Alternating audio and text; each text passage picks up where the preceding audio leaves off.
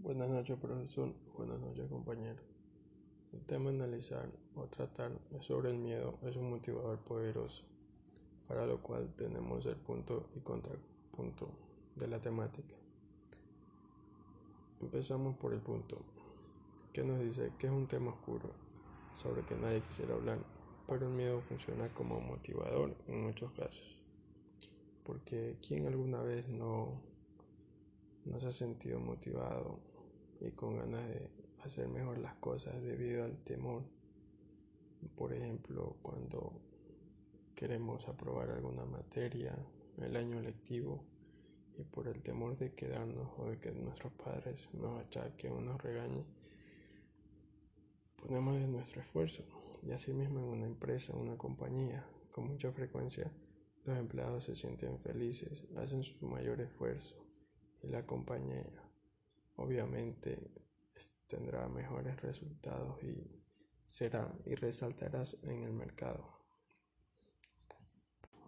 A menudo los individuos o los empleados de una organización tienden a hacer su mayor esfuerzo en el trabajo todos los días, donde los gerentes deben vigilarlos de cerca para asegurarse de que lo que están haciendo lo están haciendo de una manera eficaz y eficiente para el desarrollo de la empresa, para lo cual los gerentes deben realizar una vigilancia, lo cual consiste en infundirles a los empleados un temor y ese temor hace que ellos cumplan con sus responsabilidades o si no perderán su fuente de trabajo y esto es por lo cual muchas personas no quisieran pasar por pasar por la pérdida de su trabajo.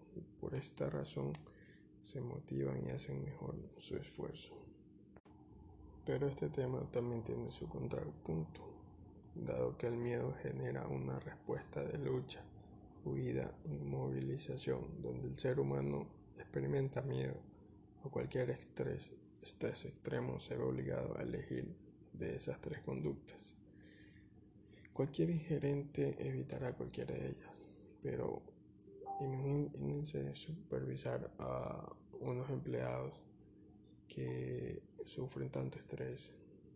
Obviamente no van a, tener, a tener este, buenos resultados para la, para la organización, dado que sienten la presión y temor de, de tanto trabajo y no van a tener buenos resultados para la empresa. Asimismo, aclaran y señalan psicólogos que la motivación por el miedo siempre genera resentimiento y rabia interna en contra de la persona que utiliza estas tácticas. En estos casos, estas tácticas las utilizan los gerentes, para lo cual tiene su punto y su contrapunto. O sea, tiene su lado bueno y su lado malo. Pero para los psicólogos no recomiendan esta, este tipo de motivación. Como conclusión, yo diría que la temática sobre el miedo es un motivador poderoso, tiene sus ventajas y sus desventajas. Gracias.